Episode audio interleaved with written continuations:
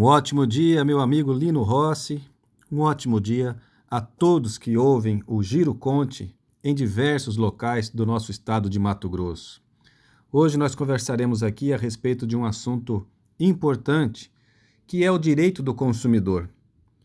Acontece que nesse tempo de pandemia, muitas queixas vêm acontecendo de consumidores em relação aos fornecedores, sobretudo porque o que era prometido, o que estava combinado e contratado, não está sendo realizado. E o que é mais grave, leis recentes de alguma forma diminuem o direito do consumidor.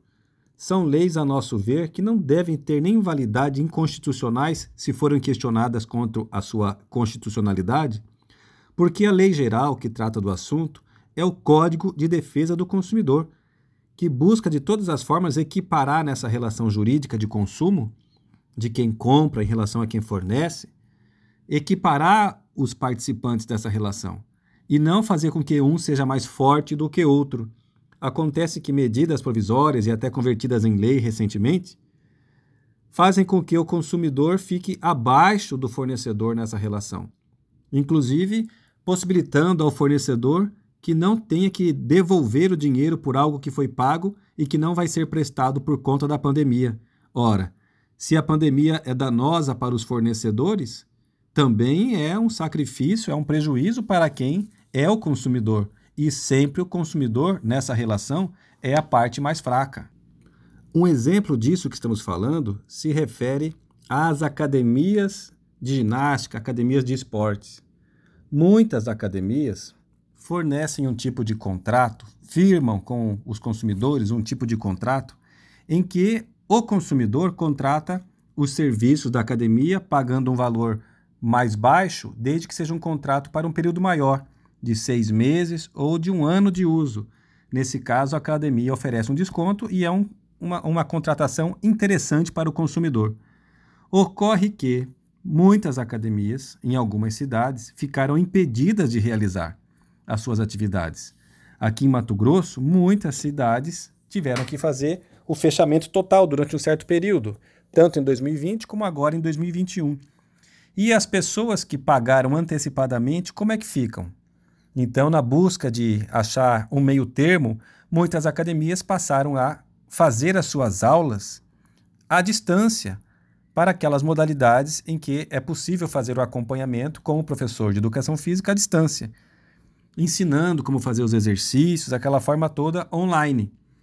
Ocorre que ninguém é obrigado a aceitar isso como forma de contraprestação, como forma de realização de um serviço pelo qual foi contratado. Então, é possível que o consumidor requeira e deve ser aceito pela academia a suspensão do contrato pelo período em que o consumidor ficou impedido por ordens governamentais de frequentar presencialmente a academia. E se a academia não aceitar, é direito do consumidor também rescindir antecipadamente o contrato sem que tenha o direito de pagar qualquer tipo de multa rescisória por conta dessa rescisão.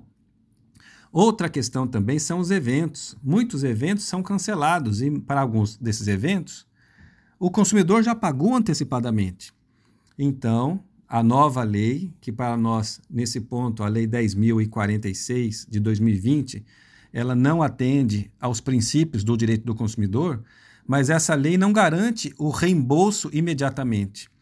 Ela dá como opção a seguinte situação: que o evento pode ser remarcado e a pessoa poderá participar no futuro.